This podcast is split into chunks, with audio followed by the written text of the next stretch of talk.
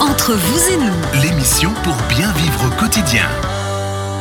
Entre vous et nous, c'est la rentrée. On est nous aussi de retour avec euh, nos différents experts du Chablais. On est là avec vous et pour vous, euh, de nouveau pour une nouvelle saison. On se réjouit. Nos experts du jour, Joël Pasquier de la Grande Lunetterie à Aigles-et-Montais, tout va bien? Mais oui, très bien, merci. On a parlé des signes avant-coureurs euh, tout à l'heure avec vous euh, par rapport à la rentrée scolaire, mais surtout les signes qu'on doit reconnaître chez euh, les plus jeunes pour anticiper au mieux leur avenir visuel.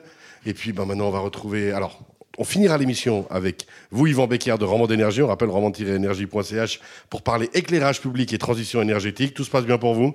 Oui, tout Vous bien. êtes le seul qui n'a pas de lunettes d'ailleurs ici. Hein. J'ai pas osé faire la remarque tout à l'heure, mais... euh, J'ai vu et euh, je me suis dit, tiens, je suis le seul à pas en avoir. Vous avez du bol. Hein, ouais.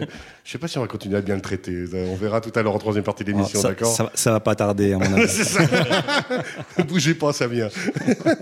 Et puis bah, maintenant, on attaque le sujet euh, avec vous, Jean-Jacques Martin, de la rentrée scolaire.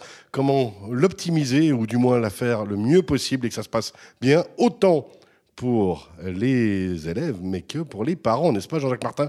École Némésis à Montaix. Oui, et puis on va, je pense surtout essayer de parler de, de ce rapport qu'il y a entre le rôle des parents, le rôle de l'école et puis euh, le rôle de l'économie. On oublie hein, souvent qu'on commence euh, la formation scolaire à partir de, de 4 ans.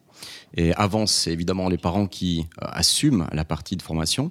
Et puis tout d'un coup, on va à l'école. Et à 4 ans, on commence ce qu'on appelle un parcours académique. Et puis ce parcours académique, il va vous mener euh, en général après à l'entreprise, c'est-à-dire au travail. Et il y a cette courroie de transformation de l'enfant, de son cerveau, entre le moment où il quitte le cocon familial et puis finalement il, il arrive dans une entreprise pour faire une carrière professionnelle et puis ensuite continuer à apprendre.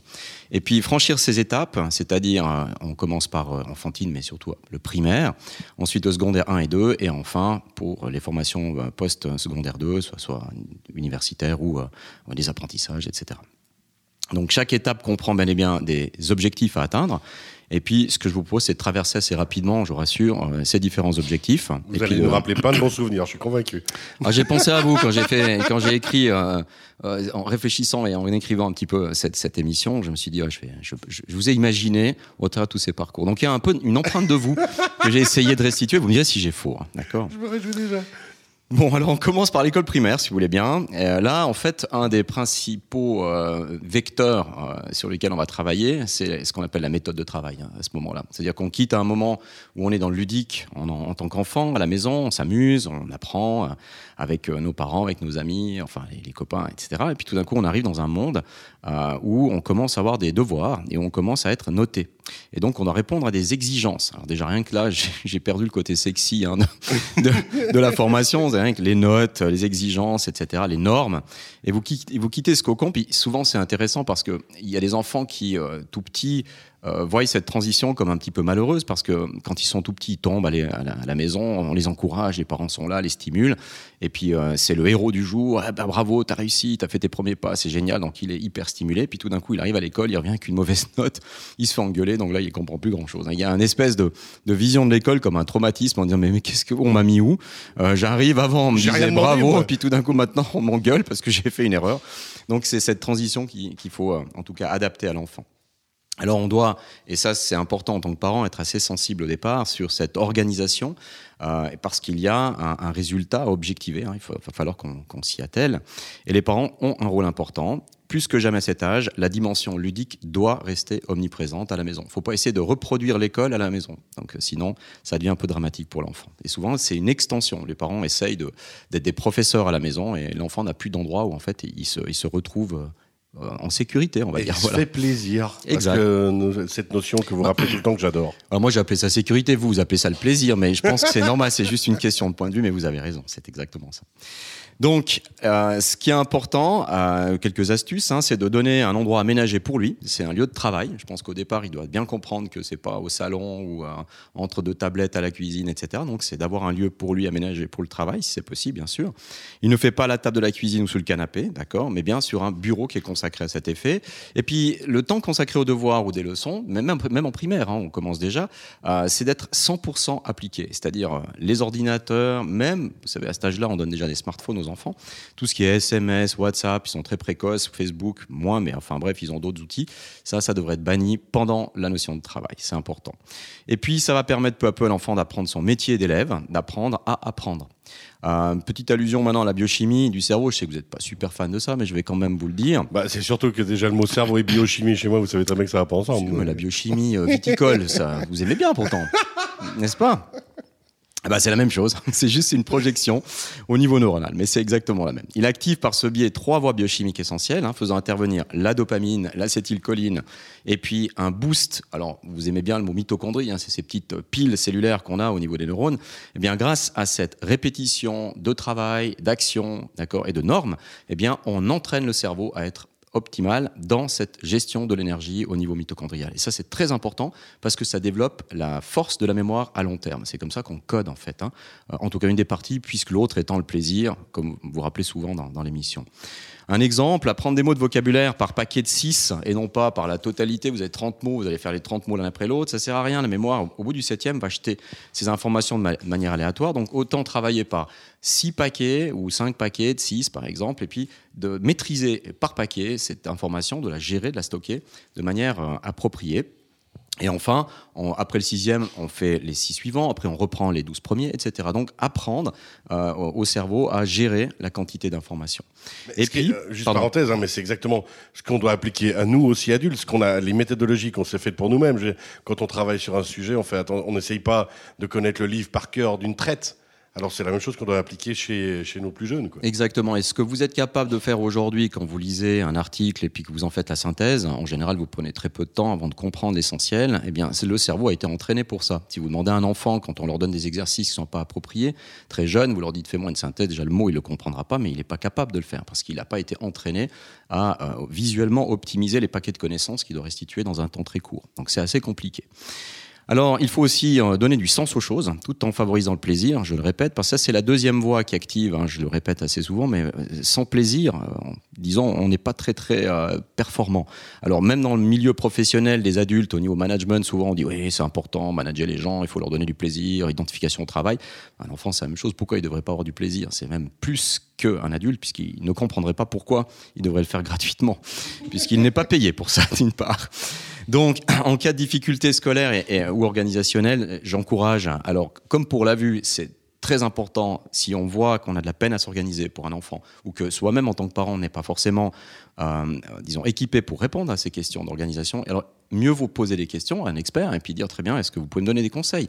Euh, Parce que cette méthodologie-là appliquée très jeune, c'est un indice de performance garanti pour la suite. Évidemment, si le cerveau fonctionne parfaitement bien, il n'y a pas de problème. Pourquoi vous me regardez quand vous dites ça? Parce que vous êtes un modèle pour tous, vous savez très bien. très bien, vu les questions que vous nous posez toujours, vous connaissez tout, donc il n'y a pas de souci. Très bien, pour la partie numéro 1, si vous me, vous me permettez, je vais continuer avec le secondaire maintenant. Et là, on est plutôt dans la modélisation des concepts. Alors ça, c'est un autre élément qu'il faut mettre en, exergue. Euh, le secondaire 1, c'est-à-dire le cycle d'orientation Valais ou le collège sur Vaud, est une période qui est charnière puisque les notes qu'on obtient décident en grande partie de son orientation du futur, d'accord? Notamment euh, sur maturité, en apprentissage, on vous demander des bilans, et donc il y a une grosse pression qui s'effectue. Et ces fameux outils digitaux hein, qui, qui, occupent la vie de nos adolescents aujourd'hui, hein, c'est pas forcément toujours, euh, en tout cas euh, requis pour être performant, et notamment, alors je vais juste parler d'une chose, parce que sinon on en a pour des heures, c'est une étude italienne en 2005 qui a montré qu'une surexposition des écrans peut modifier négativement le mode de fonctionnement hein, de cette acétylcholine dont je vous ai parlé avant, un neurotransmetteur, qui favorise cette mémoire à long terme, notamment la dernière heure qui précède le sommeil. Et cette dernière heure qui précède le sommeil devrait être sans écran. D'accord? Pourquoi? Parce que euh, tout simplement, on assiste à une possibilité de dérèglement de la mémoire à long terme. Et puis l'élève qui est au lit euh, pourrait profiter de ce moment pour revoir justement quelque peu ses leçons, parce que c'est là où les dernières données requises vont euh, être de manière, enfin, être optimisées dans le transfert de cette mémoire à long terme. Donc si on prend ce dernier moment avant d'aller au lit, euh, disons le mieux possible pour pouvoir travailler, alors on optimise cette capacité d'apprendre et souvent l'élève se souvient beaucoup plus rapidement le lendemain des notions acquises. Ça c'est important. Donc les dernières minutes, enfin les dernières trois quarts d'heure avant d'aller au lit, euh, on ne devrait pas avoir tablette et on devrait se concentrer peut-être un moment euh, de manière ludique à revoir certaines notions qu'on a apprises dans la journée. Très bien. Ensuite, pour euh, ce qui est euh, la consolidation de l'acquisition et d'une méthodologie de travail et d'apprentissage, eh bien, c'est ça aussi hein, qui va être ce qu'on a commencé à faire en primaire. Eh bien, dans le secondaire 1, ça va être un outil d'optimisation. Pourquoi? Parce que votre capacité d'apprendre, cette capacité, vous voyez, à flasher des informations, à les regrouper, à leur donner du sens, à interagir, va nous permettre de passer à la phase suivante, c'est-à-dire le secondaire 2, c'est-à-dire maîtrise progressive de l'abstraction. Et là, il y a moins en moins de vocabulaire à apprendre, moins en moins de dictée, même si c'est rébarbatif, mais c'est quand même plus simple. On rentre dans ce qui est abstrait. Donc, ça devient plus compliqué. Ça demande beaucoup d'énergie aussi. Et là, ce secondaire 2, qui est, qui est euh, disons, un défi hein, pour la plupart des étudiants, parce que tout d'un coup, on doit isoler euh, par la pensée une ou plusieurs qualités d'un objet concret pour en former une représentation globale intellectuelle. Alors je vais revenir avec un exemple, mais les étudiants doivent analyser des œuvres littéraires, euh, faire de la physique, et puis analyser la portée d'événements historiques, etc. Et là, vous avez de la contextualisation. Euh, il y a des formules de physique qui représentent des concepts. Il faut les voir, les visualiser, parce que les équations ne vont pas résoudre tout, sinon c'est de l'algèbre. Donc il faut commencer à anticiper plein de choses. Vous voyez, ça devient assez énergétique. Et si on n'a pas été entraîné correctement avant, eh bien, on a un petit peu de peine. Et souvent, les étudiants, là, se bloquent un peu, et on se retrouve avec une augmentation possible d'un taux d'échec.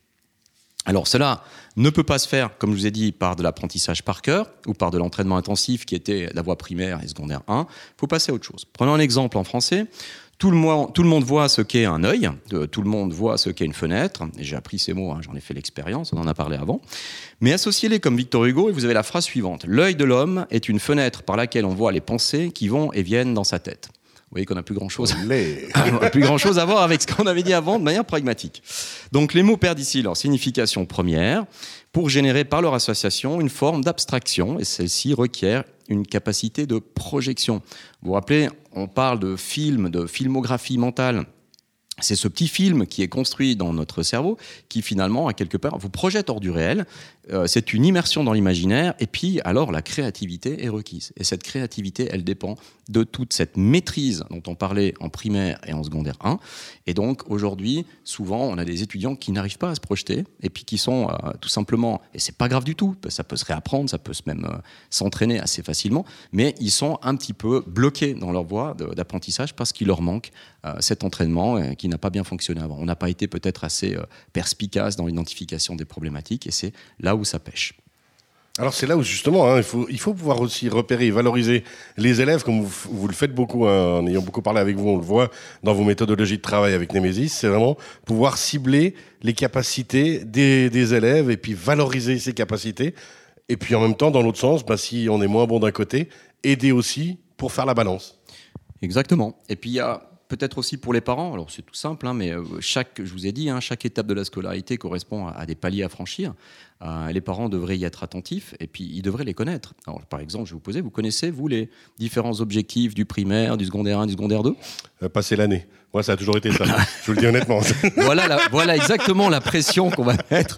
Si on voit, c'est passer l'année, mais on ne connaît pas par quel moyen, ça commence à devenir difficile. Et parfois, certains parents disent, voilà, ça suffit, c'est passer l'année. Mais je pense que c'est important aujourd'hui qu'on communique peut-être aussi mieux aux parents les objectifs pour l'année scolaire. Il faut commencer déjà par les sensibiliser. Voilà, on va attaquer la sixième primaire ou la première du cycle, ou, etc. Et voilà les objectifs qu'on doit atteindre et de créer du lien entre l'école la, l'école et puis évidemment, euh, je dirais les parents, ça c'est essentiel. Et je pense qu'on a un gros travail à faire. Hein. On, a perdu un petit peu, euh, je pense, euh, en tout cas de ce que je vois, le lien entre les parents et les enseignants parfois. C'est essentiel. C'est exactement ce que l'on doit favoriser. C'est une vraie équipe en fait. Qui Exactement. et on doit jamais oublier ça. Exactement. Et c'est justement euh, euh, si l'école veut laisser une place à la rêverie, il faut que les parents, non pas assument la partie de l'école, mais qu'elle soit en tout cas euh, complémentaire et qu'elle soit un partenaire. Et c'est à ce moment-là, je pense que l'enseignant peut faire beaucoup mieux son travail s'il a des parents qui sont conscients des objectifs, qu'ils peuvent accompagner l'enseignant à la maison, et puis finalement avoir un équilibre dans, dans la formation. C'est en tout cas ce que, ce que je vous souhaite aussi. Eh ben, on le souhaite. Merci. On rappelle le mot de la fin, être partenaire. Les parents sont des partenaires du système scolaire, sont des partenaires avec les profs et avec les élèves et les enfants. Merci beaucoup Jean-Jacques Martin. Merci à vous. On rappelle de l'école Némésis euh, à Montaigne, école-némésis.ch. Une chronique que vous retrouvez dans quelques instants sur radiochablais.ch. Il nous reste très peu de temps, mais on vous retrouve Yvan Becker. Vous restez bien avec nous de Rendement d'énergie pour parler éclairage public d'ici quelques instants. C'est parfait. À tout de suite. Merci beaucoup.